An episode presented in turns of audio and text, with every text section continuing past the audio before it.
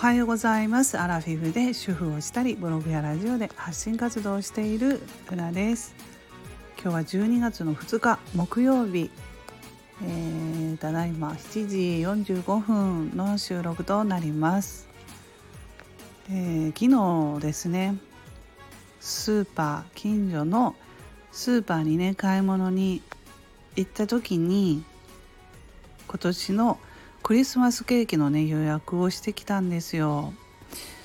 まあ、どうしようかなとか迷いながらねでも今あの覚えてるうちにクリスマスケーキをあの注文しておこうと思ったんですよ。というのもねあの結構そのもう子供も大きくなってきたらクリスマスケーキの予約をしておくのを忘れるというねことが続いていてあの子供がね、まあ、小学生ぐらいの時だったらもうクリスマスイブとかあの大イベントでねいろんなことを考えてもうクリスマスケーキなんかすごい早く早くに予約とかもしてたんですけどどうしてもね子供がもう大学生とか大きくなってきますと忘れがちなんですがそれでもうちの子供たちはクリスマスケーキはないの？ということをねあの聞かれますのでその日その日にね。そう言いながらまあ予定が急に入っていない時もあってクリスマスケーキを買ってない時もあるんですけど、まあ、子供もちょっと勝手なところがあるのでね、まあ、それでも今回は予約をしてみました。うん。クリスマスということでね子供が大きくなったらなかなかねもう飾り付けとかもしないお家も多いのかなと思うんですけどね、まあ、小さい時はあの うち主人があのサンタの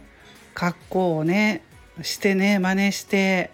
あのトイザラスとかでそういうの売ってたような気がします。でまあサンタに、えー、なってねプレゼントを持ってきたりしてあの子供が泣いてしまうとかいう トラブルもありましたけれどもあの下の子がねこなんか怖いって感じで本当に変装して 本当に変装してたんで、うん、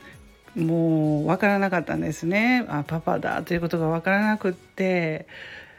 まあ、でもなんか、姉の方はねうっすら気づいていてなんかあのパパと同じ靴下を履いていたよとか言われたこともありましたね。まあ、懐かしいです。うん、子供が小さい時はもう本当に頑張ってねいろいろ飾り付けしたり